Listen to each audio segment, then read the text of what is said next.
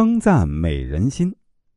法国大作家伏尔泰的好友丰特奈尔是一位著名的科学家和文学家。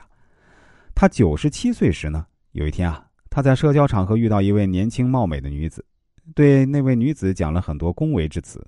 片刻之后啊，他再次经过那位女子面前时呢，却没有看她一眼。于是呢，那女子对丰特奈尔说：“我该怎么看待你的殷勤呢？你这次连一眼也没看我。”丰特奈尔淡定的回答。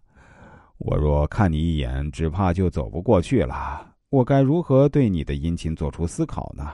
女子被丰特奈尔说的心花怒放，喜笑颜开。赞美好比阳光，照耀着我们内心的花朵。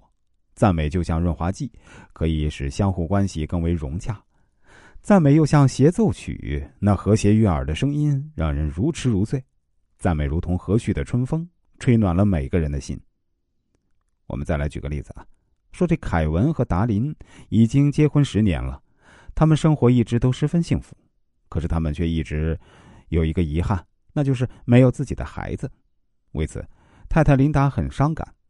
对于太太的痛苦，丈夫凯文看在眼里，急在心里。他知道太太十分喜欢小狗，为了能够让太太开心，凯文决定在家里养几只小狗。于是呢，他悄悄去狗市买了几只抱回家里。太太看到那几只活泼可爱的小狗，心里高兴极了，从此与小狗为伴，并对它们百般的疼爱。一直以来，凯文都有买车的打算，和太太商量了一下，可是两人关于买什么样的车又发生了分歧。于是呢，先准备去汽车展厅看看，再做决定。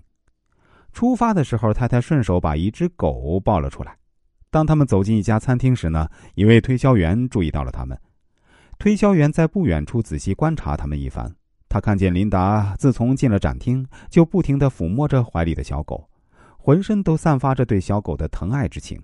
他断定琳达必定是视狗为珍宝的人。他走到凯文夫妇面前，凯文以为他是来推销汽车的，因为他知道推销员为了推销汽车是不会放过任何机会的。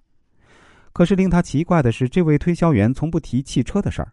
反而开门见山的夸赞琳达怀中的小狗，他谈论这只小狗的毛色纯洁有光泽，黑眼睛黑鼻尖儿是很名贵的那种。说话的样子简直就像一个养狗专家。而此时的琳达呢，已经被这位推销员夸得神魂颠倒，他以为自己拥有了世界上最名贵的狗，于是呢，他情不自禁的喜欢起这位推销员来。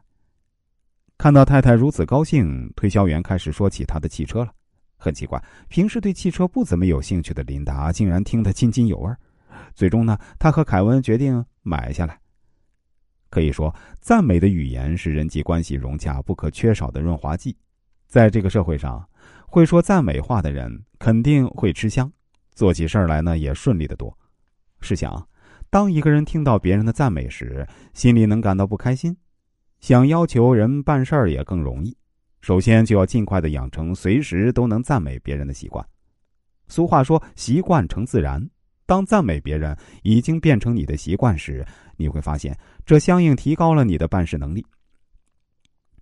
要赞美，就必须找到可赞美之处；要找到可赞之处，必须用眼睛去仔细发现。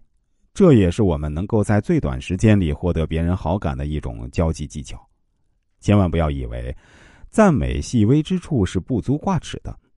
美国著名企业家玛丽凯说过：“人们盼望赞扬，就像在沙漠中盼望甘露一样，渴望得到赞赏是人性中最根深蒂固的本性。人性中最强烈的欲望就是在众人中举足轻重。无论是谁，听到别人对自己的赞美之词，都不会不开心。既然说好话可以让别人开心。”我们又不会因此受损，何乐而不为呢？假若遵循这一准则去做事儿，你几乎不会再遭遇麻烦。如果你对此信守不渝，它会让你增加不少朋友，让你常常感到幸福快乐。爱听溢美之词是人的天性，人性的弱点之一呢，就是虚荣心。当你听到对方的吹捧和赞扬时呢，心中就会产生一种莫名的优越感和满足感。自然而然会与之亲近许多，而且这样的好感就像江水一样滔滔不绝。要赞美别人，就必须找到可赞美之处；要找到可赞美之处，就要用眼睛去发现。这也是我们能够在最短时间里获得别人好感的一种交际技巧。